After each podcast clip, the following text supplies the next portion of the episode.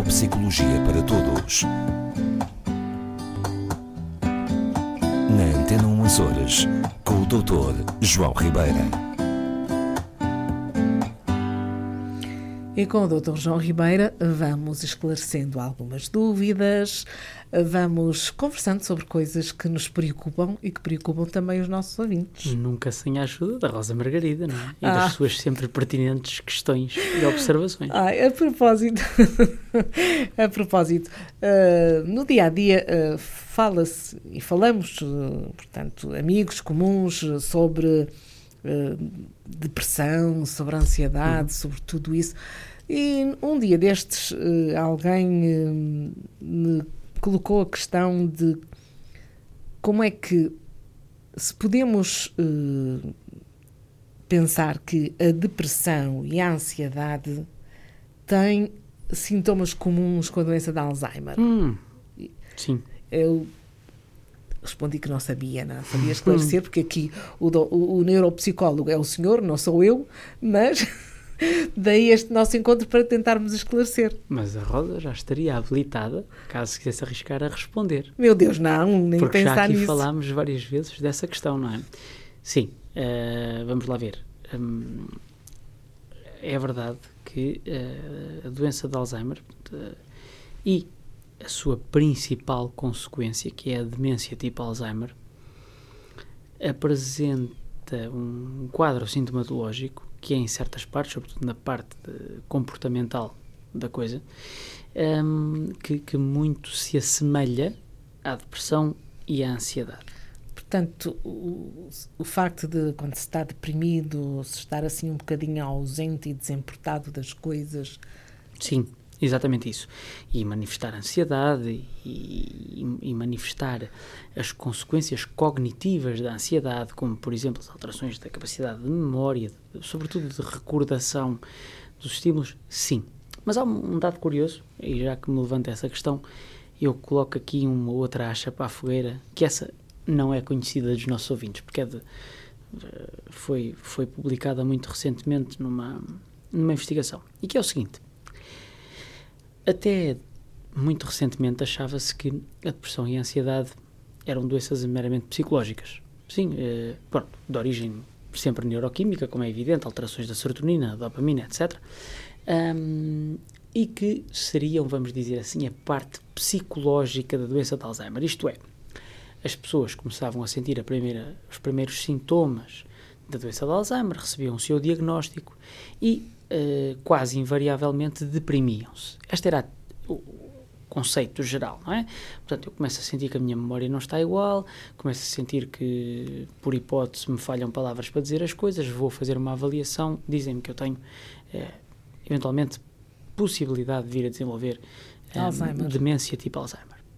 E, claro, a ideia é que as pessoas a partir daqui se deprimiam e começavam a manifestar-se de uma patologia ansiosa e depois um dia querem se lembrar de uma coisa e não conseguem, ficam ansiosas e ficam tristes. Enfim, era esta a asserção global e que funciona, não digo que não seja. O que uma investigação muito recente traz é um dado diferente. É que, aparentemente, segundo essa investigação, ah, o que acontece é isto. Eu já expliquei aqui várias vezes que, que eh, uma das principais teorias explicativas para o aparecimento do- da, da demência tipo Alzheimer é justamente que na doença de Alzheimer surgem umas placas no cérebro, chamadas placas, placas senis, mais corretamente placas amiloides, portanto, acumulações de proteína beta-amiloide, que é um, enfim, um produto do funcionamento do cérebro que, em vez de ser eliminado, se vai acumulando e, portanto, depois acaba por impedir o, o bom funcionamento das sinapses, digamos assim. Ok. O que se verificou, muito recentemente, repito, é que esta acumulação de beta-amiloide aparentemente também é causa da depressão e da ansiedade. Porquê?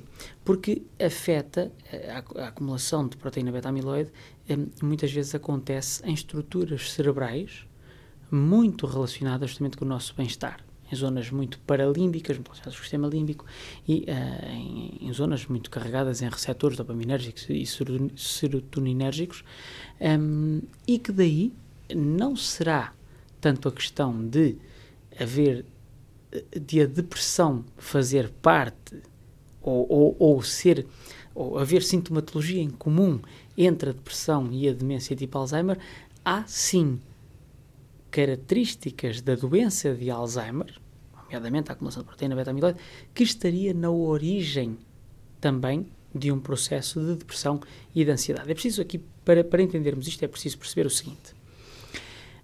Tanto a depressão como a ansiedade, noutros, noutros contextos, não demenciais, não de neurodegeneração, são, são doenças tendencialmente episódicas, não crónicas, digamos assim, tendencialmente, que têm uma causa ou várias causas um, que depois desencadeiam um conjunto de processos, um conjunto de sintomas que são tratados, uh, enfim, por psicoterapia, por medicação, enfim, aquilo que é habitual. É?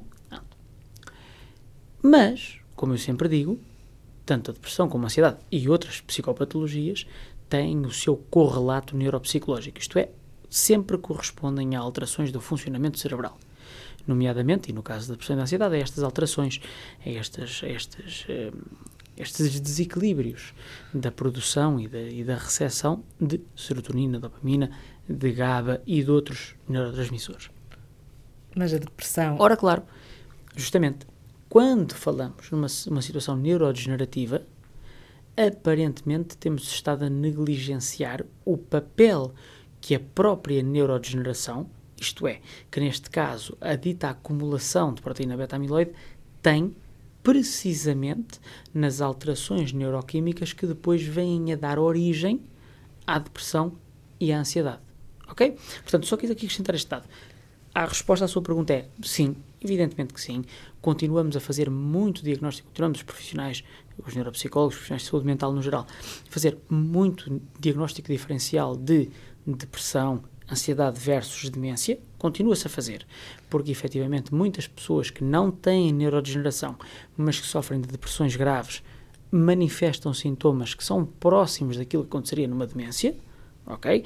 Nomeadamente dificuldades de, de, raciocínio, dificuldades de planificação, dificuldades de memória, etc, etc, etc, etc. Mas isso não significa que, que as pessoas que sofram de depressão e de ansiedade vão ter Alzheimer. De maneira nenhuma, não, não, Portanto, não. É isso Que, que, que, faz confusão às vezes não, não. as pessoas não é, é verdade isso. que certas depressões, se forem muito profundas e em determinadas idades e em pessoas com propensão para, podem acelerar processos neurodegenerativos e por vezes realmente acelerar o aparecimento de certos hum, síndromes demenciais. Certo?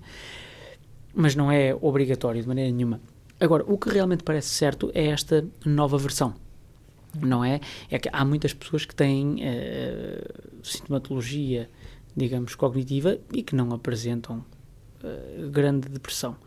Parece ser, efetivamente, que com a acumulação de, de, das, ditas, das ditas placas senis, das placas amiloides, sim, há uma alteração do cérebro tal que poderá estar na origem também da depressão e da ansiedade. Isto é interessante por vários motivos. Um deles tem a ver com a questão dos tratamentos e da forma como nós medimos a eficácia dos possíveis tratamentos. Porque a cada com... nova descoberta também poderá ser alterado o tratamento que até ali se fazia, é não é? É justamente essa a ideia, Rosa. É justamente essa a ideia. Repare, os tratamentos, uh, enfim, tem havido milhentas tentativas, nunca conseguimos muito bem ainda encontrar tratamento para a doença de Alzheimer, enfim, continua a ser uma complicação, mas muitas vezes como é que se media a eficácia terapêutica? Uh, medindo a cognição das pessoas, né? Mede-se a memória no ponto A, dá-se a medicação, vai-se medir no ponto B, ver se melhorou a memória. Pronto, se calhar temos aqui uma nova variável que podemos medir para ver se estamos a conseguir ajudar com o processo neurodegenerativo, que é, por exemplo, avaliar a depressão e a ansiedade. Ok? Bem, eu espero que tenhamos esclarecido. Isso não ficou nada como perguntarem. claro. Nós voltamos daqui a uma semana. Obrigada. Até lá. Obrigado.